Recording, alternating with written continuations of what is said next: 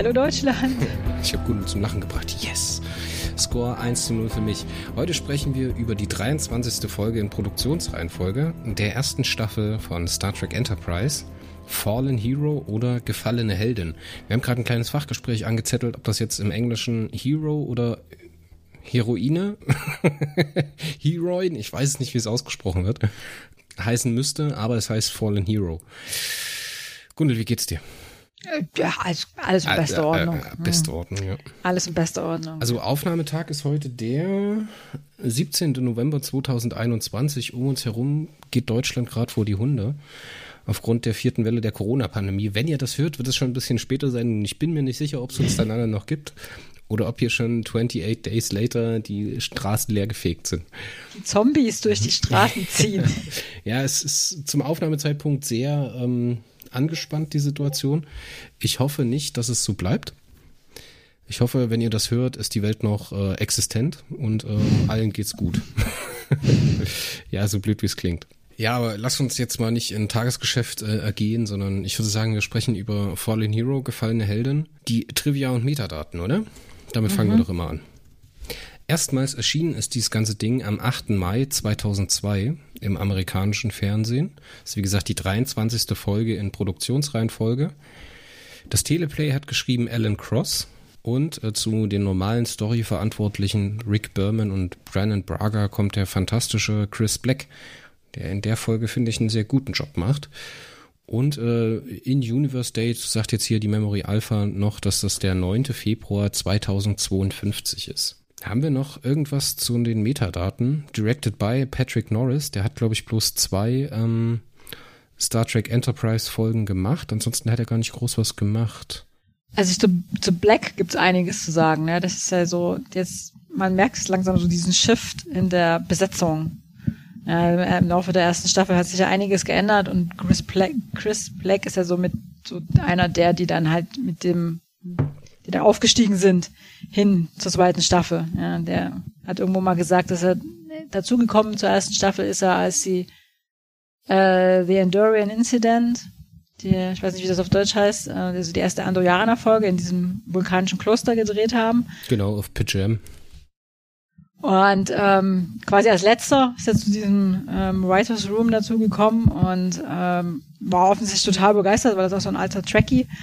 Und das ist jetzt so, so hier die, die erste Folge, mit der er so heraustritt und ist, glaube ich, auch seine eine seiner Lieblingsfolgen, weil er halt sehr, sehr mochte das, dass er sich da so mit Paul beschäftigen konnte.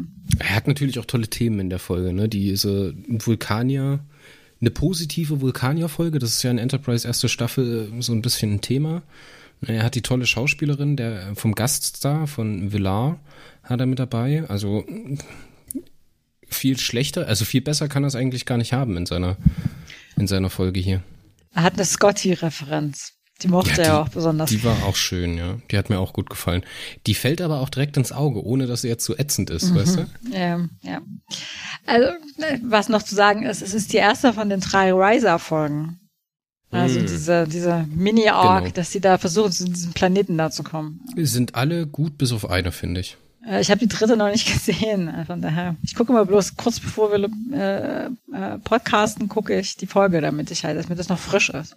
Zwei Tage und zwei Nächte heißt diese Folge, die Gundel da jetzt anspielt, das ist die letzte von diesen drei Risa-Folgen. Da äh, spielt die männliche Nebenrolle, ich weiß gar nicht mehr, wie der Typ heißt, der sich da mit Hoshi ein Tête-à-Tête leistet, war so ein ganz, oder was heißt ganz bekannter, das war halt ein oft gesehener amerikanischer Fernsehschauspieler, Serienschauspieler, der halt hier und da mal aufgetaucht ist. Und der hat mich aber in NCIS, die habe ich ganz früher ganz gerne geschaut. Ich weiß nicht, ob man das heutzutage noch kennt. Läuft das noch? Ich gucke kein Fernsehen. Kann ich ich, ich kann es auch nicht sagen. Ich mochte das früher ganz gerne, weil das so ein bisschen, ich mochte ja, war ja total verrückt nach Forensik-Thrillern und Forensik-Krimis und sowas. Und das habe ich halt auch immer geschaut weil da thematisch halt auch immer viel gemacht wurde bei forensischen Sachen. Und da hat er auch eine Nebenrolle gespielt und da war er ein richtiger Lackaffe und deswegen ist die Folge für mich ein bisschen verbrannt. Aber die Folge, die wir hier haben, die erste Riser-Folge und damit beende ich auch meinen kleinen Exkurs, fand ich ehrlich gesagt ganz gut. Haben wir noch irgendwas, äh, Meta oder Trivia? Ein paar Trivia würde ich dann so zwischendurch noch äh, einspielen, weil die das, da mehr Sinn machen, finde ich. Das war's jetzt, also so von den Genau. Von den einführenden Kommentaren. Ich habe jetzt hier noch, das kann ich gerade noch nachlesen, äh, nachlegen. Äh, das ist Patrick R. Norris hat wirklich bloß zwei Folgen von Enterprise gemacht. Er hat ein paar Emmy-Nominations für eine andere Serie noch bekommen, aber der hat Fallen Hero, Fallen Hero und Singularity bekommen. Und Singularity werden wir in Bälde besprechen. Das ist nämlich auf dem ersten, auf der ersten Hälfte von der zweiten Staffel soweit. Aber lass uns da erstmal mit Fallen Hero weitermachen, nämlich mit dem Cold Opener oder mit dem Teaser, sagt man ja. Cold Opener ist ja zu modern die Enterprise auf dem, Land, auf dem Weg zum Landurlaub nach Risa. Nicht das erste und nicht das letzte Mal. Alle freuen sich drauf. Trip kann auch den Captain äh, von der Notwendigkeit von etwas Urlaub überzeugen. Hm? Der will eigentlich eher Sachen wegarbeiten, aber es kommt, wie es kommen muss. Äh, man wird abberufen. Und man bekommt eine Transmission vom Fleet Command. Ich glaube, das ist schon nach dem Intro. Ist das schon nach dem Intro? Das, ist nach dem, das Intro ist selber ist bloß, wie die da so zusammensitzen beim, beim Dinner und hm. ähm, Paul möchte gerne die sexuelle. Oh ja, die das war, die, oh nein, die, dass ich das vergessen konnte. Das hast du wahrscheinlich verdrängt, ja. weil, ne? Do you feel nicht, any sexual tension? Nicht, nicht witzig. Ähm, ähm, wo Tim Paul möchte gerne die, die Effektivität der Besatzung heraufsetzen, weil die ist um drei Prozent gesunken und deswegen schlägt sie den Ausflug ähm, zum Thailand von Star Trek nach Risa vor. Ja, das ist ja so ein bisschen ein Vorurteil, dass Amerikaner sehr verklemmt sind und damit wird ja dann so ein bisschen gespielt, dass halt Paul so sagt, ja, dann müsst ihr halt mal mehr knattern, damit ihr mal eure Tensions wegbekommt. Und dann sagen die so, ja, aber, ja, die, äh, nein. aber die bestätigen doch das Vorurteil voll. Ja? ja. Oh, oh, sie hat Sex angesprochen. Oh, was mache ich da jetzt? Dann muss ich irgendwie dümmlich lächeln. also, ich weiß nicht. Ach, komm, das, das ist keine Serie für pubertierende Jungs. Na, aber hallo, ist das eine Serie für pubertierende Jungs? Ja, für die ist das wahrscheinlich ja noch eine perfekte, der perfekte Teaser überhaupt. Der perfekteste Teaser, den Star Trek jemals gemacht hat. Gundel, du darfst nicht vergessen, ich bin Betroffener. Und äh, du wirst feststellen, dass bestimmte Trekkie-Fans, so auch ich, nicht ganz ihre Pubertät beendet haben oder die halt irgendwie immer weiterläuft. Und ich fand das mega sympathisch. Ich muss mal ganz kurz was ansprechen und das fällt auch schon im Teaser auf. Ähm, kann das sein, dass die Schauspielerin von T'Pol, mir fällt auch gleich wieder der Name ein, Jolene Blalock, sich vor der Folge irgendwie wieder die Lippen hat machen lassen? Weil die wirken heute besonders äh, ausdruckslos in der Folge. So richtig zwei dicke Schlauchlippen. Und da bewegen sich überhaupt nicht. Das ist einfach tot, das Gesicht. Habe ich nicht drauf geachtet. Also hier, entweder das Make-up war anders oder sowas. Auf jeden Fall ist mir sehr aufgefallen, dass sie halt so ab der Nase abwärts überhaupt nichts mehr bewegt im Gesicht. Aber die ist doch eigentlich noch viel zu jung, um da irgendwie zu spritzen oder so. Also die ist doch einfach so von sich aus schon hübsch genug und jung und glatt ja, aber, vor allen Dingen. Ja, aber die, dieses Schlauchboot, diese zwei Wiener Würstchen im Gesicht da, das ja. Ich glaube, da wurde damals schon was gemacht. Und ich glaube, dass es nicht allzu weit vor der Folge ist. Dafür hat es einen knackigen Arsch. Man kann nicht alles haben. Weil sie auch immer total unvorteilhaft rumläuft. Ne? Sie hat ja dann immer so die Hände hinterm Rücken so verschränkt, ne? auf, ja, auf Steißhöhe. Ja. Und dann drückt sie immer so die Brust raus und hat dann immer, also die arme Frau, ey. Das ja, die hat es nicht leicht. Ne? Ja, das würde auch heute Rolle. niemand mit sich machen lassen, wirklich. Ja, aber damals, damals konnte man noch ähm, Witze in den Teaser für pubertierende Jungs einbringen. Ja, ja. ja. Die Intro rollt, das Intro rollt und äh, wir finden unsere Crew in Vorbereitung auf den Urlaub wieder. Und Tucker hat ein Hawaii-Hemd an. Sehr lustig. Der, der Typ ist aber auch als Mensch einfach ein Hawaii-Hemd. So, nach ja. Magnum ist das einer der wenigen Männer, die Hawaii-Hemden tragen können. Ich finde, er trägt das auch mit Würde. Ja, ja, finde ich auch. er hätte da auch mit einer Flasche Bier in der Hand reinlaufen können. Ich hätte sie ihm auch abgekauft. Das war doch eigentlich ja, auch ein Zitat mit diesem Auffallen um jeden Preis, oder? War das nicht sogar Magnum? Keine Ahnung, ich kenne Magnum nicht. Fürchte ich, ist an mir vorbeigegangen. Oh. Äh, ja, ja. Wir bekommen eine Transmission von Fleet Command. Und zwar soll man zum Planeten Masar fliegen und äh, eine vulkanische Botschafterin abholen die äh, zum Rendezvous mit einem vulkanischen Kampfkreuzer gebracht werden soll. Ja, so das ist auch so ein Star Trek Toppers, ne? Wir fliegen Botschafter in der Gegend drum. Hast du mal Star Trek Online gespielt? Nee. Hatte ich gerade eben schon dran gedacht, weil da eine tolle Mission ganz am Anfang war von Pygem. Aber die, ich glaube, die erste Mission, die du für Starfleet da unternimmst, ist auch einen vulkanischen Botschafter vom Mars ins Kloster von Pugem bringen. Es ist also wirklich ein Ding. Und ich glaube auch, Jean-Luc hat das 27 Mal gemacht insgesamt. Ach, mindestens 130. Das heißt, das spielt ja schon in der originalen Serie. Ich kommt es ja ständig vor, dass sie irgendwelche, ähm, irgendwelche Botschafter in der Gegend rumchauffieren. Ja. Ja. Jedenfalls ähm, räumt Toshi ihr Quartier. Topol macht Bemerkungen, dass es dass sie alles wegräumen muss, dass es spartanisch sein soll, weil ähm, Velan sich sonst abgelenkt wird. Und sie möchte sicher die ganze Reise meditieren. Man ahnt, es wird anders kommen. da wird überhaupt nichts meditieren. Ja, ich fand die Szene eigentlich ganz süß, muss ich sagen. Ich ja. weiß nicht, ob du das Trivia jetzt bringen wolltest. Ich nehme es dir einfach weg und bring's jetzt selber, weil ich in der Memory Alpha gelesen habe. Das passt übrigens zu äh, der anderen Folge. Welche war das? Oh Gott. War das sogar der Endorian Incident, als äh, Hoshi gebeten hat, dass sie ein anderes Quartier bekommt? Weil die Sterne in die falsche Richtung flutschen. ich glaube, das ist eher gewesen, oder? War das nicht schon Fight or Flight? Fight or Flight war das genau, genau. Ja. Auf jeden Fall passt das zu der Erzählung dort, dass die jetzt in die andere Richtung flutschen. Das fand ich ehrlich gesagt ganz süß. Und ich fand es auch süß am Ende. Ähm, alles ist leergeräumt, die letzte Wanddeko ist weg und Paul steht mitten im Raum und rümpft so die Nase so. Ja. Und das wird ja später auch nochmal aufgegriffen und das fand ich echt total schön. Es riecht nach Mensch. Es riecht nach uh. Mensch.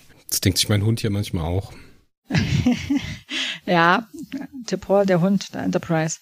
Ja, jedenfalls sind sie dann da in Masson und der, irgendein Regierungsverantwortlicher sagt hier, nimmt die mal mit, möglichst schnell, nichts mit landen, wir wollen die jetzt los haben hier. Und sie wurde quasi ausgewiesen, weil sie ihre Position missbraucht hat und irgendein Verbrechen begangen hat. Und ähm, dann kommt sie da an Bord und gibt den Menschen die Hand und sie will Englisch das reden. Das ist so geil, wie die da reinkommt, wie so eine kleine.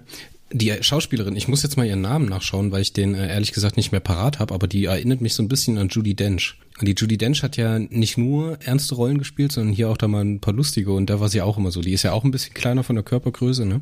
Aber hier die, ähm, wie heißt sie? Fionnuala Flanagan. Ich weiß nicht, ob ich, das ja. richtig, ob ich das richtig ausspreche. Ist auch eine alte Bekannte aus Star Trek, also die kennen wir auch schon aus äh, TNG und Deep Space Nine, würde ich jetzt mal meinen. Und die wirkte halt wie so eine kleine Hobbit-Frau. Total putzig und wie sie dann halt auch immer so die Hände hinstreckt, so, hm. Die reißt auch immer so die Augen ja. auf, wenn sie die Leute anguckt, ja. Das fand ich auch sehr eindrücklich. Oder halt äh, wie Professor Sprout aus Harry Potter, die ist auch so gespielt. Ja, wie gesagt, DS9 hat sie eine Folge mitgespielt, TNG und jetzt halt Fallen Hero äh, bei Enterprise. Du unterschlägst das, die spielt nicht irgendeine Folge in TNG, das ist Datas Mutter. Ah, ja, stimmt, Inheritance, die, ja. Ja, also ich dachte auch, die kommt mir so bekannt vor, aber ist halt mehrere, sehr viele Jahre dazwischen vergangen. Ähm, da habe ich sie nicht wiedererkannt, als ich den Namen nachgeschlagen habe, aber hat schon eine recht ähm, prominente Gastrolle gehabt in den. Ich erinnere mich auch sehr positiv an sie und sie hatte halt auch ein Äußeres, was halt super sympathisch wirkt. Auch hier jetzt mit dem vulkanischen Make-up, ne? Ah, schön. Tolle Schauspielerin. Und die haben es da natürlich auch sehr leicht mit ihr, was jetzt Regisseur und halt äh, Storyschreiber angeht. Wenn du so einen Schauspieler hast, der die Rolle transportiert, dann hast du es halt wirklich leicht. Es ist ja auch ein bisschen tiefer, die Rolle, als nur eine normale Gastrolle. Also es ist ja hat ja ihren eigenen Charakterbogen, ihre eigene Entwicklung und ähm, also viel mehr, kommt viel mehr Informationen über diesen Charakter, als das normalerweise bei einer Gastrolle so der Fall ist. Genau, sie ist halt, das können wir jetzt mal ein bisschen abpacken, das können wir ja vorausnehmen für die kommenden Szenen. Sie war äh, Botschafter bei den ersten Abkommen zwischen Vulkanierinnen oder Vermittlerin bei den ersten Abkommen zwischen Vulkaniern und Andorianern. Und äh, in so einer Verhandlung hat sie auch die junge Topol getroffen, die sie da äh, frecherweise angesprochen hat, entgegen dem Protokoll Gunde. Uh. Uh.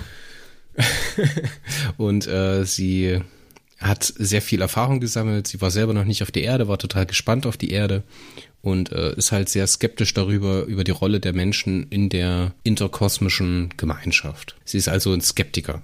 Da muss ja natürlich sein, weil sonst hat man natürlich keine, keine, kein Spannungsfeld zwischen T'Pol und ihr auf dieser Ebene.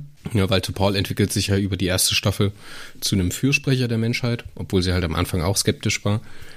Und äh, vertritt diese Meinung halt auch gegenüber anderen Vulkaniern. Und das finde ich halt hier so schön. Also, ne, die ist ja nicht ganz so unrecht skeptisch. Also die Vulkanier allgemein, aber auch Velar. Ähm, aber also das geht auch voll entgegen diesem Dinner, was die dann gleich am Anfang haben, ne? Wo sie dann halt voll, voll Smalltalk macht. Die macht sogar einen Witz. Und also ich finde es auch überhaupt nicht schlimm, dass es nach Menschen riecht. Und äh, das, also so wirklich komplett in, das Gegenteil von allem, was die Vulkanier bisher waren in dieser. Ich kann mich noch an irgendein Dinner erinnern, ich weiß nicht mehr in welcher Folge, wo die, wo Archer wirklich verzweifelt versucht hat, Konversation zu betreiben. Und der Vulkanier, mhm, hm, ja, ja, eins, zwei, so.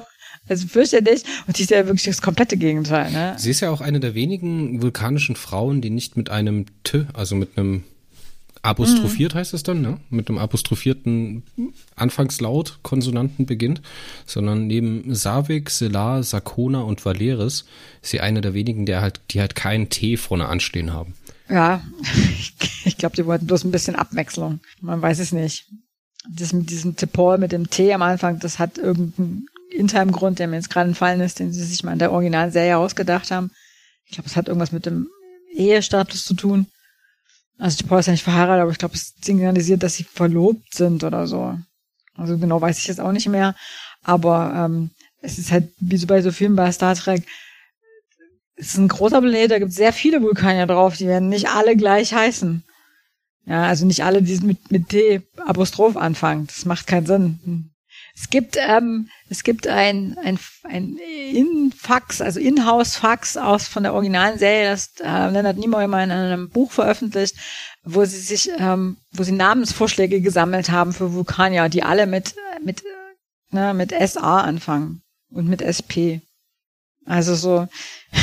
Das hört man ja immer wieder über TOS und die Filme und sowas, dass in diesen ganzen, in der ganzen Sekundärliteratur dann von irgendwelchen Büromemos gesprochen wird. Und das fand ich eine total wilde Vorstellung, dass die da in ihren Büros sitzen und dann ihren, ihren Produktionsassistenten oder sowas zu Leonard Nimoy schicken. Bringen sie diese Memo zu Leonard Nimoy.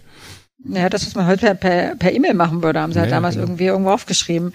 Ähm, also es ist in diesem ähm, Ich bin Spock ist das halt veröffentlicht, sind ein paar von diesen Memos abgedruckt und es ist ähm, an der Grenze zur Absurdität, was die sich da so gegenseitig zugeschickt haben. Ja, die werden ja auch einfach mal einen Gag gemacht haben, weißt du? Wenn dann so einen Zweizeiler draufgeschrieben haben mit einem guten Gag und dann ging der ab. Stell dir mal vor, da ist irgendwas total Wichtiges auch so im Memo passiert, ne? Keine Ahnung. Spock stirbt am Ende der ersten Staffel und das Memo ist einfach nie angekommen. der Produktionsassistent, keine Ahnung, hat's verloren oder hat sich lieber einen Kaffee geholt oder vom Auto angefahren oder sowas und diese wichtige Produktionsmemo ist nie am Bestimmungsort angekommen. Was hätte das alles gebracht? Leben wir vielleicht doch im Mirror Universe? Ich weiß es nicht. Aber komm, wir haben ein bisschen Faden verloren, lass uns mal wieder zurückkommen. Ja, ja ähm, das Dinner. haben wir zum ja, Dinner noch irgendwas? Ich, Paul ist irgendwie so ein bisschen, wirkt so ein bisschen angepisst. Ähm, ähm, sie fragt dann Villar, oder zumindest ist sie irritiert, sie fragt dann Villar nach den Vorwürfen. Und Villar sagt halt, dass kein, es gibt keine Verteidigung, sagt sie. Also sie kann sich nicht verteidigen. Was DePaul offensichtlich so interpretiert ist, dass sie sich schuldig bekennt. Und ähm, sie reden dann auch nochmal darüber. Ne? Nach dem Dinner bringt DePaul sie zu ihrem Quartier. Und ähm, Villar bemerkt, dass DePaul irgendwie verärgert ist. Also DePaul behauptet dann, dass sie wäre nicht verärgert, aber bemerkt irgendwie so, dass sie Gefühle hat. Und Paul kann ja offensichtlich nicht so gut verstecken, dass Pilar sie nicht bemerken würde. Und ähm, das fand finde ich schon recht, also bezeichnend für die Folge und auch bezeichnend für diese Charakterentwicklung. Ne? Das, also wir haben wieder einen Vulkaner, der die ganze Zeit so mit einem stoischen Gesicht durch die Gegend rennt, aber ähm, das ist jetzt ein Vulkanier, der tatsächlich seine Gefühle nicht im Griff hat. Äh, weil sie, das dürfte es ja eigentlich nicht. Es dürfte eigentlich nicht, nicht sein, dass ein anderer Vulkanier sehen kann, was sie fühlt. Oder spüren kann. Sehen tut es ja nicht. Das fand ich schon ganz interessant, diesen, diesen, diesen Austausch da. Glaubst du, dass das eine, also in TNG oder späteren Iterationen von den Vulkaniern haben wir ja durchaus die Situation, dass denen eine Art äh, Psi-Sensibilität angedichtet wird. Es ist ja in Kanon, dass die auch eine Art schwache Telepathie oder telepathisch sensibel sind. Das wird ja hier und da mal angesprochen. Denkst du, dass das darauf stammt? So, weil sie scheint ja irgendwelche Emotionen empathisch zu empfangen von ihr. So ein bisschen wie Diana Troy. Ich spüre, dass er Angst hat. äh, keine Ahnung, möglichst wär's, ja, warum auch nicht. Aber ich meine, also man kann auch, äh, wenn man halt so vom Wesen her empathisch ist, und das bietet sich ja für eine Botschafterin schon irgendwie auch an, ähm, einfach spüren, einfach so. Menschen können ja auch spüren, dass jemand anders irgendwie ein bestimmtes Gefühl empfindet, ohne dass der es jetzt konkret zeigt. Ja. Wenn man halt die, das entsprechenden Charakter hat. Also Also es stellt sich dann raus, dass Paul nicht wütend oder nicht verärgert ist, sondern sie ist enttäuscht. Ja, genau. Von Phila, weil, wie du ja schon gesagt hast, sich dann rausstellt, dass sie quasi einer ihrer, eines ihrer alten Idole ist, die überhaupt erst dazu geführt haben, dass sie da diese äh, Botschafts- und äh, Karriere eingeschlagen hat, die sie zur Erde geführt hat. Ja, sie sagt ja, dass sie selber über ihren Werdegang entscheidet. Ne? Der Weg hat sie dann weitergeführt zur äh, Vulkanischen Wissenschaftsakademie, was ja auch wieder so einen schönen Bogen auf spätere Folgen, wo wir ein bisschen mehr über Pauls Vergangenheit finden oder halt auch über die Anbindung ähm, mit diesem, mit dieser Sekte da, diese unfassbare Folge, die ich schon wieder komplett gelöscht habe aus meinem Kopf. Ähm, ja, ist ja auch wurscht. Wir kriegen die Brücke, ne?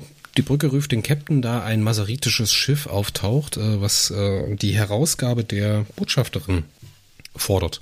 Und anders als der Kanzler, den wir als erstes gesehen haben, oder irgendein Regierungsbeamter, hat der eine lila Uniform an und der wirkt so richtig schön shady.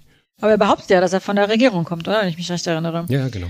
Und also. blockiert natürlich direkt alle Sensordaten, äh, Sensorerfassungen und Kommunikation und sowas. Sehr stark. Ja, der will, also er will halt, dass Ascha Villar sofort rausgibt. Ascha sagt, nee, da muss ich erstmal meine, meine Vorgesetzten fragen und daraufhin äh, blockiert er dann quasi, äh, dass die ja irgendwelche Nachrichten losschicken können. Und dann gibt's halt dann so ein, ein, ein Read-Moment. Wie fandst du den Read-Moment? Den fand, den fand ich ganz gut. Den fand ich ganz gut und fand ich ganz angenehm, dass man hier so ein bisschen den Kanon von Star Trek so ein bisschen mitschreibt oder so nebensächlich mitschreibt weil es ja die erste inkanonische Erwähnung ist oder vom Erwähnung vom Fakt ist, dass man diesen Phasenkanon, die ja die Enterprise vor kurzem erst eingebaut hat, ähm, während des Warpflugs nicht benutzen kann. Und man liefert dazu direkt eine Erklärung, ne? das finde ich so schön Science-Fiction-mäßig, ist natürlich Technoblabble, aber finde ich cool, kaufe ich, weil der Partikelausstoß von dieser Strahlenkanone das äh, Warpfeld destabilisieren soll. Aha. Ist natürlich ausgedacht, ist ne? Ist, äh, es ist äh, wissenschaftlich totaler Blödsinn, aber es ist egal, weil es ist ja Technobubble, Star Trek Technobubble. Ja, mein Gott, kaufe, ist es in Ordnung, so. Und ja. da kommst du aber rüber, ne, dann, dann macht er so eine, so eine Risikoabwägung und das ist so ein Moment, da denke ich so, ey Reed, du kannst es ja. Du kannst es ja, du bist ja nicht bloß Prakti. Du bist ja vielleicht ein halb, halbwegs brauchbarer Ensign, so. Aber warum machst du das nicht die ganze Zeit? Und das Geile ist, später wird es dann wieder Bullshit. Ich fasse jetzt die zweite große Read-Szene auf. Die ganze, die ganze Folge ist das Problem, dass man nicht mit Sternflotte oder Vulkanier telefonieren kann. So. Und am Ende kommt Reed um die Ecke, als die Bude brennt, als äh, man gerade alles aus dem Warp-Antrieb rausholt und sagt so, ja, ey, warum versuchen wir nicht einfach die Störstrahlung abzulenken? So, wenn ich die Störstrahlung ablenke, werde ich wahrscheinlich auch ein Signal rausbringen können. So, warum fällt ihm das erst ganz zum Schluss ein? Und das ist halt ein Problem von der Folge, anders als Vox Sola, wo wir identifiziert haben, dass diese TNG-Formel wieder so schön aufgebaut wird, dass halt die ganze Crew dran arbeitet, ne? Und halt so ein homogener Aufbau ist und am Ende das Problem gemeinsam gelöst wird. Das ist halt hier nicht so. Wir haben halt hier diesen Spannungsbogen in der Folge, aber wir haben äh, zwei Stellen, die sind so ein bisschen Lightning in the Bottle. Nämlich einmal, als Villar sagt, dass man diese Botschafterfrequenz im niedrigen Subraumband nutzen kann. Mhm. So, das ist so ausgepackt, so hier Deus Ex, ne? keine mhm. Ahnung. Und das andere ist dieses Ablenken von dieser Störstrahlung. Und das war halt ein bisschen lazy. Ja, aber an der Stelle funktioniert es jedenfalls noch. Ähm, sie gehen aus dem Warp und schießen dann dann dieses, das massaritische Schiff irgendwie ab oder man manövrierunfähig. Archer marschiert direkt los und fragt Füller, was denn jetzt hier passiert? Wieso wollt ihr dich euch abholen? Und Villar sagt halt, kann ich nicht sagen. Kannst du die Entscheidung nachvollziehen, die Archer jetzt trifft? Dass er wieder zurück nach Masar fliegt? Ja. Das ist halt so eine typische Archer-Entscheidung, ne? Ähm, ich meine, der ist angepisst, ist eine Vulkanierin, die will ihm nicht sagen, was los ist. Er hat da so seinen Dauergrunch mit den Vulkaniern, weil die ihm nicht sagen wollen, was los ist, weil sie ihm nicht sagen wollen, wie man die Warp-Technologie weiterentwickelt hat. Ich glaube, das ist ein guter Punkt, um mal wieder zu spielen. Was würde ich tun, wenn ich Raumschiffkapitän wäre? Gundel, stell dir vor, du wärst Raumschiffkapitän auf der NX-01. Du hast einen Botschafter, der total angesehen ist, der total die große Nummer ist. Dein Wissenschaftsoffizier sagt dir, das ist voll die coole Sau. Und die sagt dir, ich kann dir leider nicht sagen, ihr müsst mich jetzt hier wegbringen. Was tust du? 88 oder 86 Seelen an Bord deines Enterprise-Schiffs stehen auf dem Spiel. Wirst du sie riskieren oder wirst du weiter einfach wieder zurückfliegen zu den Maseriten und versuchen, das zu klären? Naja, also ich, also ich würde nicht zu den Maseriten zurückfliegen. Nee, momentan, in diesem Moment ähm, äh, steht ja noch nicht fest, dass äh, dass man das maseritische Schiff ist ja nicht mehr nicht mehr da. Das haben sie ja manövrierunfähig geschossen. Das heißt, sie können jetzt erstmal ein Stückchen weiterfliegen und versuchen, eine, eine Nachricht an das vulkanische Schiff abzusenden. Und das machen sie ja gar nicht. Sie fliegen direkt zurück. Ja. Ähm, ich würde auf jeden Fall versuchen, die Vulkanierin dazu zu bringen, mir zu sagen, was Lache Sache ist, aber ich, ich bin ja auch nicht mein ganzes Leben lang mit dem, mit der, mit Ärger und Wut auf die Vulkanier aufgewachsen. Also der reagiert halt total emotional an der Stelle und halt un, also irrational. Also ich muss sagen, ich kann losgelöst von der von der Tatsache, dass es halt eine Vulkanierin ist, die ihm ja offensichtlich auch sympathisch ist, kann ich nachvollziehen, dass er da wieder zurückfliegt. Ich finde, das ist aber so ein Streitfall, so eine Entscheidung, die kann man durchaus hinterfragen, ne? Aber das passiert ja dann später noch zweimal, dass man halt umdreht oder halt drüber nachdenkt, äh, umzudrehen. Ähm, ich finde es aber gut, dass er das macht. Ich finde das sehr fürsorglich. Ich finde, ich kann das gut nachvollziehen, dass er sagt, ey, wenn du mir jetzt hier nichts gibst, werde ich nicht den Arsch meiner Crew in die Sonne halten, nur damit du hier deinen Kopf durchkriegst, sondern entweder du sagst mir jetzt was oder wir fliegen halt zurück. So, da spielt bestimmt so ein bisschen die Vulkanier-Sache mit rein, aber das würde ich jetzt nicht mal an erste Stelle setzen. Ich kann die Entscheidung gut nachvollziehen. Ich glaube, ich hätte genauso gehandelt. Ich finde es nicht unplausibel, im Gegenteil. Ich finde, es passt halt in die Geschichte rein, dass er da, also das ja. passt zu den Charakteren, also handelt folgerichtig. Ist aber auch also, wieder so ein also- Lightning in a Bottle Moment, ne? Ja, es ist nicht ganz logisch. Er könnte, nachdem er das erste masaritische Schiff jetzt losgeworden ist, ja auch einfach weiterfliegen. Na, er könnte jetzt ja. einfach Vollgas geben und halt einfach sich und, und dann halt die Vulkanier kontaktieren und sagen, Oder hier, wir werden hier an. In irgendeinen Nebel fliegen und sich einfach verstecken. Das läuft ja sonst auch immer ganz gut. So, ja, aber er kann ja jetzt, er will ja schon, während er das erste Mal von dem masaritischen Schiff angegriffen wird, will er ja die Vulkaner schon kontaktieren und kann nicht. Jetzt könnte er. Das heißt, er kann einfach das ähm, Schiff das stimmt, äh, stimmt anfunken und sagen, hier, die werden angegriffen, könnt ihr euch mal herbemühen und zwar möglichst schnell. Ja. Ja, das macht er aber nicht. Stattdessen sagt er, nee, das ist mir zu gefährlich, da kommen vielleicht noch mehr, was ja auch richtig ist, es kommen ja dann mehr und ähm, fliegt wieder zurück. Und ähm, ja, also. Das hat mich, naja. das hat mich übrigens übelst an Matheunterricht siebte Klasse erinnert wenn dann so gesagt wurde, ein Zug fährt in München los mit 200 Stundenkilometer. Aus Hamburg fährt ihnen einer mit 150 Stundenkilometer entgegen. Wo, wann und wo treffen sie sich? Das hat so ein, das hat so ein, wie sagt man, posttraumatischen Stress bei mir ausgelöst. Ich habe diese Scheiße nie rausgekriegt, sorry. Also ich habe beim Gucken der Folge habe ich auch gedacht, wenn man da jetzt mal nachrechnet, wer wann wohin fliegt, würde wahrscheinlich irgendwann das nicht hinhauen.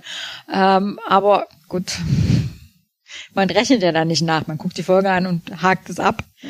Ja, also Archer redet dann nochmal mit äh, Admiral Forrester. Forrester, genau. Und ähm, der es offensichtlich mit den wütenden Vulkanern zu tun gekriegt hat, nachdem er Archer jetzt wieder zurück nach Masar fliegt und ihm verspricht, dass er versucht, mehr rauszukriegen. Aber also diese Szene war irgendwie, ja, sicher aus, so war er mehr rauskriegen. Johnny, ich gebe alles. ja. Ähm, aber was ich in der Folge, also in der Szene ganz gut fand, war, dass, dass der Admiral sagt, ja, ist, also das ist deine Entscheidung. Ja, ne? ja das fand ich kann ich dir hier nichts, ja. ich kann dir das jetzt hier nicht vorschreiben, du musst halt da draußen, du bist da draußen, du bist quasi an der Front, ähm, du musst das jetzt entscheiden, was du machst. Also. Und dann gibt es ja dann dieses Gespräch ähm, als nächstes, wo Paul dann mit Fuller redet. Ich fand, das war so ein bisschen der Höhepunkt der ganzen Folge. Ja, genau. Villar und Hoshi treffen sich da. Ne? Die, das ist ja so angespielt am Anfang, dass Hoshi fragt, ob man sich treffen wird. Villar möchte sich halt bedanken für das Quartier und dann wird das auch nochmal mit der spartanischen Einrichtung angesprochen. Yeah. Und äh, Paul drängt dann Hoshi so ein bisschen aus dem Gespräch raus und, und stellt halt Villar zur Rede. So. Und Villar vertraut sich dann Paul an ne? und überzeugt sie davon, dass diese Mission so wichtig ist, dass man ohne den äh, Archer ins Bilde zu setzen weiterfliegen muss. So, und damit geht Paul dann zu Archer. Also das ist so ungefähr die Szene. Ich fand, was mir an diesem Gespräch gut gefallen hat, war erstens reden sie dann, sie reden als erstes reden sie ja darüber, dass die Menschen im Englischen sagen sie resentful, also weiß ich nicht, also irgendwie also sehr zickig manchmal sein können, passt vielleicht am besten und ähm, impulsiv. Impulsiv, ja. Und ähm, äh, Villar will wissen, warum Archer so halt so ist und er sagt, äh, ja, weil die Vulkanier halt sehr viel, also die Warp-Technologie vor seinem Vater zurückgehalten haben. Und er sagt Villar, ja, wir haben eine ganze Menge vor denen zurückgehalten. Ja, wo du halt mal so ein bisschen merkst, worum es eigentlich in dieser Beziehung Vulkanier-Menschen geht. Ne? Die Vulkanier sind halt einfach weiter in der Entwicklung. Ja, und wenn Villar sagt, ja, wir, ich war da mal skeptisch, als Vulkan Kontakt zur Erde aufgenommen hat, weil die hatten gerade einen globalen Krieg beendet und ähm, die wirkten jetzt nicht, Menschheit wirkt jetzt nicht so, als würden sie demnächst auf die Reihe kriegen, äh, dann dann hat sie damit recht. Und ähm, es hat womöglich einen guten Grund gegeben, den Menschen diese Technologie vor, äh, vorzuenthalten. Man merkt halt, dass sie halt einfach so ein bisschen mehr sind oder sie zumindest als mehr sehen als die Menschen, ja, dass sie halt über den Kopf der Menschen zum Teil hinweg entscheiden, ja, aber jetzt nicht zwangsläufig deswegen halt böse sein müssen. Verstehst du, was ich meine? Ja, dieses Motiv schlägt ja auch in Richtung der Maseriten um. Denn mit mit dem Planeten Masar haben wir ja eine Gesellschaft, die auf irgendeine Art und Weise gescheitert ist. Ne? Heutzutage würde man da diskutieren, ob das so ein Failed State ist, ne? so eine korrupte Gruppe, die sich halt in die Regierung reingezeckt hat. Jetzt kommen die Vulkanier von außen ähm, mit dem moralischen Kodex oder mit dem ethischen Kodex und bewerten, ob das gut oder schlecht ist. Und in diesem Licht dieser gemeinen dieser interstellaren Gemeinschaft, ne, wo die Terraner oder die Erdlinge oder die Menschen auf der Erde halt auch rausgehalten werden. Das ist ja nicht bloß der Warp-Antrieb und das spricht sie auch an. Sie halten die ja auch aus dieser interstellaren Politik raus. Von diesem Problem zwischen Masar und Vulkaniern wissen die Menschen ja überhaupt nichts. Und das machen sie ja genauso gleich mit Masar. So. Und es ist natürlich die Frage, haben die dazu das Recht oder haben die eine Rechtfertigung, das so zu tun, wie es da getan wird. Klar haben wir jetzt hier die Perspektive von Archer, der halt sehr erbost darüber ist, ne? der halt selber glaubt, dass die Menschheit weiter ist, aber ist sie wirklich weiter, ist die Frage. Ja, aber das, diese Frage muss ja nicht unbedingt beantwortet werden. Ich meine, das ist ja der, das, das ist ja der, der Gedanke hinter der, als sie diese, diese Serie erschaffen haben. Der Gedanke war, wie, wie würde es aussehen, wenn die Menschheit zuerst sich quasi in den interstellaren Raum begibt und kennen, die ganzen Völker kennenlernt. So ein bisschen angeleitet von den Vulkanern. Wie würde das konkret aussehen? Dass du da so ein Eltern-Kind-Verhältnis hast zwischen den Vulkanern und den Menschen, ist ja ganz normal. Und damit könnte man ja total viel machen. Und es wird halt dieses, in dieser Folge zum ersten Mal so wirklich richtig damit gearbeitet. Ich ja. würde das aber noch ein bisschen relativieren mit diesem, mit diesem Paradigma, was du gerade angesprochen hast. Das ist nicht, wie hat sich die Menschheit oder wie würde sich die Menschheit entwickeln, sondern wie hat sich die Menschheit zwischen dem Punkt Saffron Cochrane macht den ersten Warpflug und James T. Kirk auf der äh, Enterprise TOS, wie mhm. hat sich die Menschheit in der Zwischenzeit verändert? So, wir kennen ja den Anfangspunkt und wir kennen den Endpunkt. So. Mhm. Und wie sind sie da hingekommen? Und das finde ich ehrlich gesagt ganz spannender, weil wir ja nicht bloß diese Eltern-Kind-Situation zwischen Vulkaniern und Menschen haben. Wir haben auch die Eltern oder dieses, dieses Machtgefälle oder wie sagt man dazu? Ja, ich nenne es jetzt einfach mal Machtgefälle Men zwischen Mentoren-Schüler-Verhältnis. Mentoren sogar noch besser. Genau. Und dann halt dieser Ankläger gegenüber den Maseriten, aber halt auch diese Dynamik zwischen T'Pol und Villar, wo das ja genauso ist, weil Villar ist für, ist für T'Pol so eine Art Idol, Vorbild, Mentor, ne? so ein Leitfaden, wie man sich halt entwickeln möchte. Und das wird halt auch in diese Beziehung nochmal umgedreht, indem halt Velar später zugibt, dass auch äh, T'Pols Unverfrorenheit oder unangebrachte Fragen als junge Vulkanierin an die äh, große berühmte Botschafterin sie auch in einer Art und Weise beeinflusst hat und zum Überdenken gebracht hat. Und Paul tut halt hier so einen Stein des Anstoßes gegenüber Villar, die ja danach auch noch eine Geschichte zu erzählen hätte, ne, wenn man sie denn erzählen wollte, dass sie sie vielleicht so ein bisschen von der Menschheit überzeugt hat. Ne? Obwohl die Villar ja sehr offen ist, ist sie ja trotzdem sehr, sehr skeptisch gegenüber den Menschen. Ne? Sie geht ja freundschaftlich auf Archer zu und Trip, bei diesem Dinner zum Beispiel und lässt sich halt auf die Kultur und die Geflogenheiten ein, aber so richtig offen gegenüber, gegenüber der Entwicklung der Menschheit scheint sie ja nicht zu sein. Sie sagt ja auch, ich war skeptisch. Ja, aber das ist ja auch ihre Aufgabe als Botschafterin, sich auf die anderen des Gegenüber einzulassen. Also sie kann ja keine, keinen keine Beziehung und keine Verhandlungen führen, wenn ja, sie sich nicht auf ihr Gegenüber einlässt. Genau, aber nur auf der Kommunikationsebene. Ihre eigene ja, Meinung genau. lässt sie davon unberührt. Und das finde ich macht diese, genau. macht diese Folge so stark, weil die so ganz viele Ebenen hat, auf die die, auf der die funktioniert. Wir haben auf der einen Seite die Archer-Ebene, ne, der halt für sein, für seine Crew da sein muss. Wir haben die seltsame Trip Reed Situation, die sich auf den zwölffingerige Massage freuen. An jeder Hand, Gundel. wir haben äh, T'Pol und Villar, wir haben Maseriten und Vulkanier, Maseriten und Menschen. Also ich finde das wirklich, wirklich toll. Also das ist, dass sie da eben gesagt, dass sie sich an den Besuch von T'Pol erinnert und damals schon ihre Meinung geändert hat, das ist in diesem Gespräch. Ähm, sie sagt dann also ja, genau, Paul, genau. ja, sie wirft ihr quasi vor, dass sie sehr offen mit ihrer Meinung ist, die Paul. Das war sie damals schon, als sie sie das erste Mal getroffen hat. Das ist aber damals schon dazu geführt, dass sie ihre Meinung quasi überdacht hat. Und äh, also im Gegensatz zu Arche lässt sie sich halt von Tim Paul beeinflussen, weil Tim Paul ist ja eine Vulkanierin. Und, ähm, und danach unterhalten sie sich dann offensichtlich noch, ne? Das wird aber übersprungen. Genau. Weil die nächste Folge, äh, Szene ist dann direkt die Szene, wo Paul zu Archer geht und ihn sagt, sie haben sich zwei Stunden unterhalten und sie möchte ihn jetzt quasi, sie möchte ihn überzeugen, dass er Villa nicht nach Massar zurückbringt.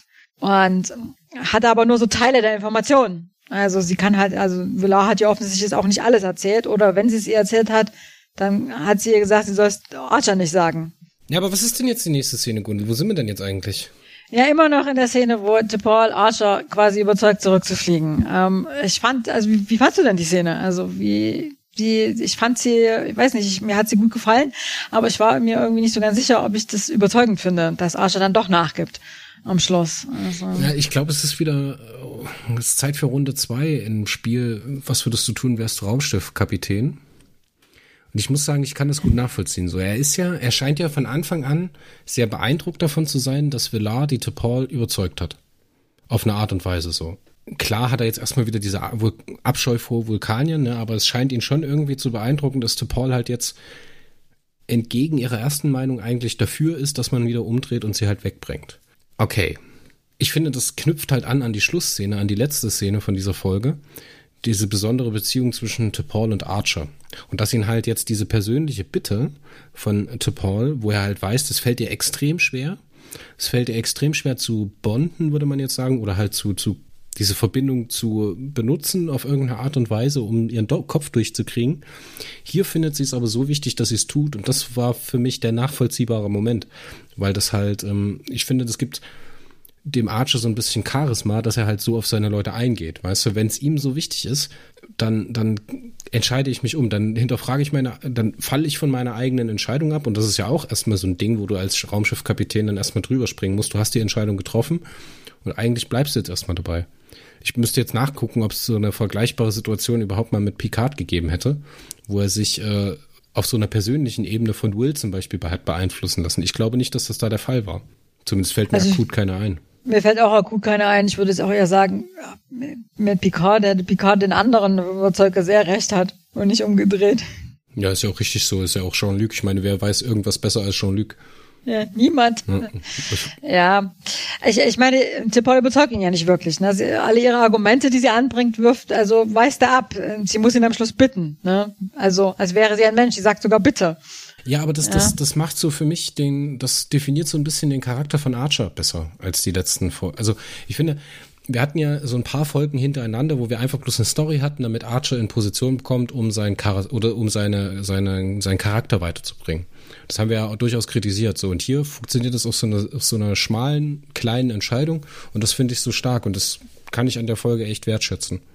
Ich finde, die haben halt hier ein Verständnis für die Charaktere entwickelt, was sie halt vor zehn Folgen oder sowas noch, einfach noch nicht hatten. Ne? Ja gut, ich meine, am, am Anfang der Staffel waren sie auch noch nicht so lange miteinander unterwegs, da hätte das auch nicht funktioniert, wenn du Paul ja, Archer klar, klar. gebeten hätte. Also, Aber wenn, ja, du jetzt, gut. wenn du jetzt Endorian Incident, diese Rettungsaktion für sie auf diesem, auf diesem, äh, ganz am Anfang, auf diesem äh, Logistikplaneten da, wo sie ja. da auf diesem Flugdeck beinahe zurückgelassen worden wäre, wo er sich selber für sie einsetzt. Weißt du, das passt da einfach rein. Ich finde das sehr, sehr natürlich in dem Moment. Ich kann es nachvollziehen. Ich hätte es wahrscheinlich genauso gemacht. Ja, gut, vielleicht wäre ich auch einfach kein guter Raumschiffkapitän. Ja. Zum Glück also, gibt es keine Raumschiffe, dass wir nicht in die Verlegenheit kommen, Gundel. Ich wäre wahrscheinlich, ich bin mir relativ sicher, dass ich ein total schlechter Raumschiffkapitän wäre, wenn aber ich so drüber nachdenke. du wärst eine Vulkanierin, glaube ich. Ja, das möglich, aber als Kapitän, ich weiß nicht. Hm. Naja, ich meine, gut, die, die Konsequenz der Entscheidung kommt ja dann auch direkt, ne? Sie werden direkt von drei Masaritenschiffen gejagt, quasi. Und äh, Archer denkt sich jetzt erstmal, ich sage jetzt dem Mayweather Bescheid, wir drehen um. Und jetzt muss ich mal sagen, was ich, ich, ich glaube, es ist Zeit für eine neue Kategorie. Was denkt sich Mayweather? Also. So, der sitzt da an seiner Konsole, fliegt da sein geiles Raumschiff jetzt in eine andere Richtung, weil der Captain hat gesagt, ich muss in die andere Richtung wieder fliegen. Also stell dir vor, am Anfang von der Folge fliegt er nach Ricer. Er dreht um, fliegt nach Mazar, dreht um, fliegt wieder zum Treffpunkt mit den Vulkaniern. Jetzt bekommt er gesagt, okay, wir drehen wieder um. Und wieder andere Richtung. Was denkt er sich in dem Moment? Hat er gesoffen? Ist er voll oder was geht ab? Das ist eine gute Frage, ja. Ich weiß nicht, aber ich meine, es ist ja ein militärisches Raumschiff, ne? Also wie alles bei Star Trek wahrscheinlich denken sich einfach, hm, hat mir der Kapitän vielleicht einfach nicht erzählt, was Sache ist. Ja, also, muss er ja auch nicht, aber die denken ja trotzdem drüber nach. Deswegen fände ich das so schön, ja. zu wissen, was würde Mayweather sagen. Ja, ich würde wahrscheinlich denken in so einer Situation, jetzt hätte ich gerne mein Mäuschen gespielt. Gerade eben in der Kapitänskoje, wo die Entscheidung gefallen ist. Genau, also der ja. Captain entscheidet sich, seine ganze Crew in Gefahr zu bringen, um die Villa zu retten und man pace jetzt los mit maximaler Geschwindigkeit Richtung Vulkanierschiff jetzt und drei Maseritenschiffe in der Verfolgung. Und, jetzt kommt das Scotty-Moment, der Scotty-Moment kommt jetzt. Sie beschleunigen. Ja, auf ja. 4,8. Ah, das war schon 4,9. Cool. Das war geil. Das war nicht nur cool, das war richtig klasse. Das, das, ich, ich korrigiere mich. Das war der Höhepunkt der, der Folge. Okay. Auf 4,93. Dann wird halt 4, nachgerechnet, reicht es jetzt? Paul muss schätzen. Oh, das ist geil. 4,97. Ich weiß nicht, ob sie das aushält, Captain. 4,9, weiß ich nicht, 8 und 5. Warp 5. Sie haben Warp 5 geschafft. Und es reicht immer noch nicht. Ja, das ist so geil, dass es halt einfach nicht klappt. Sie kommen nicht ja. weg. Ja, man, man, man denkt sich, also das ist so ein, so ein zwei Minuten, die sind halt super spannend. So schafft's die Enterprise jetzt oder schafft's nicht. Ich meine, den Maseriten brennt die Hütte eh unterm Hintern weg gerade, ne? Die haben ja dasselbe Problem wie die, ja. wie die Enterprise.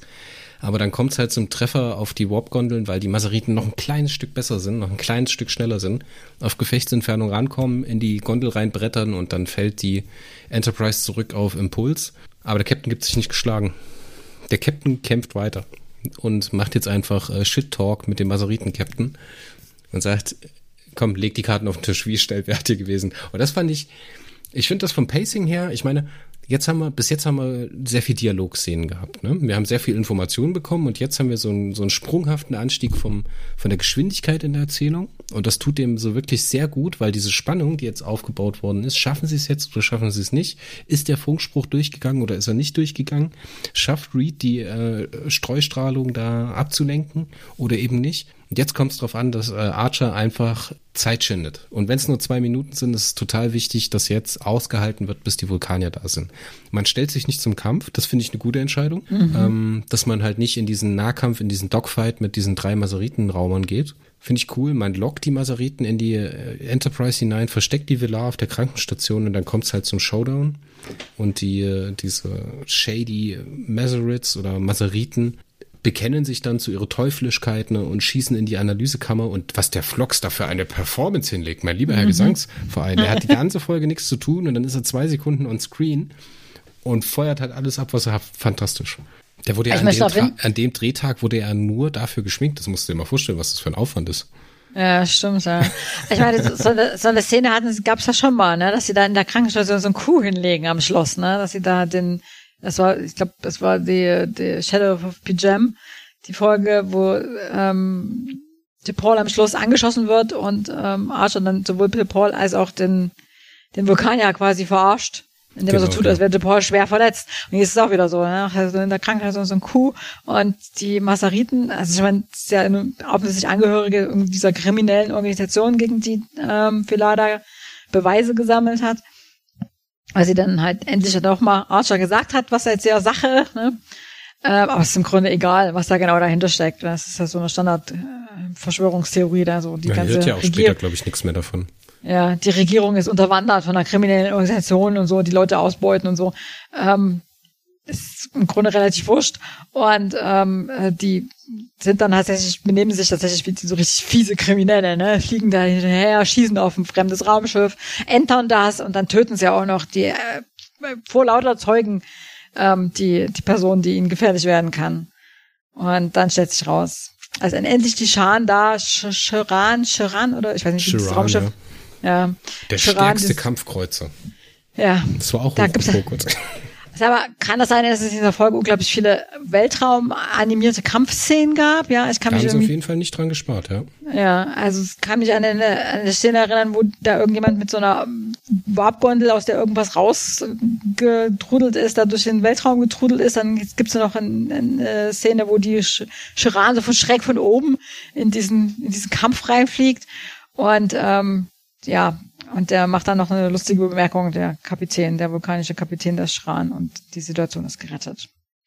Und am Schluss gibt's dann noch eine Verabschiedung. Ich finde, das, das war ein bisschen, also ich finde, als sie die Krankenstation verlassen und die Velar dann halt davor steht, das finde ich halt, das war zu viel. Das hätte einfach auf der Note enden sollen. Die äh, Maseriten hätten einfach in dem Glauben, dass sie Velar getötet hätten, von Bord gehen müssen und halt danach diese Verabschiedungsszene. Ich finde, das war nicht realistisch. So. Es ist auch ein bisschen so, äh, die Vulkanierin, die dann da noch so gloaten, wie sagt man da, so, so, so, so sich lustig macht über die besiegten, über den besiegten Gegner. Das passt irgendwie nicht zu diesem Charakter. So, ist, ja auch total, ist ja auch total gefährlich, weißt du, das sind drei Männer, die halt weder gefesselt sind, noch wirklich nach Waffen durchsucht sind. Es kann auch sein, dass jemand ein Messer zieht und die da absticht. Ja. Wenn du jetzt mal realistisch denkst, weißt du? Ja, ja. Ja, das war, ja. das war 2001 oder 2002er Fernsehen einfach. Das war so. so, dass man diese, diese Katharsis da noch drin hat. Ja, und die Verabschiedungsszene ist super süß. Erste Erwähnung von Live Long and Prosper, LLAP. Ähm, die besondere Beziehung zwischen T'Pol und Archer wird herausgestellt. Das ist ja dann diese, diese Kirk-Spock-Anspielung. Die fand ich auch ein bisschen drüber. Die hätte ich jetzt auch nicht unbedingt gebraucht. Wenn sie jetzt von einem bestimmten Band einfach so gesprochen hätte und das einfach so im Dunkeln gelassen hätte, ne? aber diese, diese direkte Anspielung auf I was and ever will be your friend, das, mh, hm, das war dann wieder so, ein, so eine Kirsche zu viel. Aber hat mir alle nicht, alles nichts weh, hat mir alles nicht wehgetan, so rum. ja, das haben wir ja schon öfters besprochen, dass sie da halt mit, mit dem Fanservice ab und zu mal ein bisschen übertreiben in der, in der Serie. Ich würde jetzt nicht sagen, dass es übertrieben wäre oder dass es gestört hat. Es war halt einfach so, ja, ich hab's, ich hab's begriffen schon beim ersten Mal, ihr wollt diese Anspielung bringen, jetzt bringt's halt nochmal für die Leute, die nicht richtig zugehört haben. Oder die da gerade noch auf Klo waren oder sowas, weil es ja direkt nach der Werbepause war. so, was sagen wir denn zu der Folge? Kommen wir mal zur Wertung. Das ist eine meiner Lieblingsfolgen, ehrlich gesagt. Das ist super starke Folge, ne? Super konsistent. Wenn man jetzt mal so eine vergleichbare Star Trek Folge dagegen hält, ich muss sagen, da erinnere ich mich immer ganz gerne an die DS9 Folge, als O'Brien nach dem Orionischen Syndikat sucht. Kannst du dich erinnern? Mhm. Als er da diesen, diesen äh, Capo da aufdeckt und in seine Familie eindringt und dann, der dann noch Kinder hat und das ist, wenn du das damit vergleichst, so was, was äh, Star Trek vorher schon mit so kriminellen Organisationen und deren Bekämpfung gemacht hat, muss ich sagen, stinkt das hier ganz deutlich ab. Aber ganz genauso wie Vox Soda, die letzte Folge, die wir besprochen haben, ist das eine super starke Enterprise-Folge. Also da ist super viel Verständnis für die Charaktere drin, ist super viel Fanservice drin, der funktioniert für mich. Es ist ein Witz drin, ne, mit äh, Reed und Trip. Es ist auch der Witz drin mit äh, Warp 5,0, aber doch nur auf dem Papier, Captain. ja, es funktioniert einfach. Es macht Spaß, die zu gucken super Schauspieler. Es gibt keine groben Schnitzer von unseren äh, Standardschauspielern. Durch die Bank weg sympathisch. Und vor allen Dingen Hoshi, die sehr cool rüberkommt. Einfach total lieb. so. Willst du einfach umarmen und sagen, hey, cool, dass du das Quartier abgibst oder cool, wie du hier mit dir Tee trinkst. Ja. Ja, die hat sich langsam so ein bisschen eingelebt, ne, im Weltraum. Ich finde, Chris Black tut ja Serie sehr gut. Ich mag auch seine anderen Auftritte noch als äh, Storyschreiber. Ich finde, die haben sich sehr viele tolle Ideen gemacht und man hat ja auch ein bisschen, kann in der Memory Alpha ein bisschen lesen, was da so in der Produktion abgelaufen ist. Das wirkt alles super sympathisch und als ob auch die Macher dahinter damit Spaß gehabt hätten.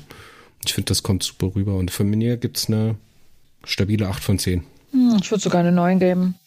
Ich habe auch schon acht Folgen gegeben, die mir schlecht, also weniger gefallen haben, von daher gebe ich eine 9. Ja, ich gebe jetzt nur im Vergleich halt zu dieser Deep Space Nine Folge. Ich weiß jetzt nicht, ja, wie sie ja, heißt. Weiß, ich weiß nicht, ob man das jetzt mit einer mit so Verbrechersyndikat-Folgen vergleichen kann, weil das Verbrechersyndikat ist irgendwie nur so, weiß nicht, so, also es spielt eben für die, für den Plot, für die Handlung im Grunde keine Rolle. Das könnte irgendwie jede andere, jedes andere Verbrechen, gegen das sie kämpft, sein. Ja. Gegen das Villar ja. kämpft. Also es ist eher so eine Charakter-Vulkanier-Entwicklungsfolge. Also ich meine, die haben sich ja mit Absicht hier in eine Vulkanier reingeschrieben, der, der positiv besetzt ist, ne, der sympathisch ist, ne, der halt offensichtlich recht viel Kritik anhören mussten, dass es nur böse Vulkanier gibt in der ersten Staffel. Ja, auch schön, dass wir halt aufs Fandom gehört haben oder so ein bisschen, was heißt gehört, bisschen drauf reagiert haben und da halt ein bisschen mehr Grautöne reingebracht haben, fand ich auch gut. Ja, aber ich meine, das hat mir kurz angesprochen, man muss diese Beziehung zwischen den Menschen und den Vulkaniern halt auch ein bisschen weiterentwickeln und nicht alle Vulkanier sind intrigante Informationszurückhalter. ja, es gibt halt auch nette Vulkanier. Ja. Ja, also ich gebe eine 8, du gibst eine 9 und damit wollen wir es für heute gut sein lassen und hören uns beim nächsten ja. Mal wieder, wenn es heißt bei Pinky und Blue, es geht wieder um die erste Staffel Enterprise, dann mit Folge 24, glaube ich, ja. Desert Crossing heißt sie auf Englisch, wie heißt sie auf Deutsch? Frag mich doch nicht mehr nach den deutschen Sachen, ich habe keine Ahnung. ich gucke das jetzt nach, pass auf. Ich mache einfach meine Notizen auf und weiß, dass die nächste Folge heißt Durch die Wüste. ein sehr fehlgeleiteter deutscher Titel, aber das sind wir ja gewohnt aus Anfang der 2000er. Auch wieder eine gute Folge, muss ich sagen. Ich freue mich sehr auf das Gespräch mit dir. Aber das hören wir dann beim nächsten Mal in Pinky and Blue mit Gundel und mir. Auf Wiederhören. Hey du aus Schweden.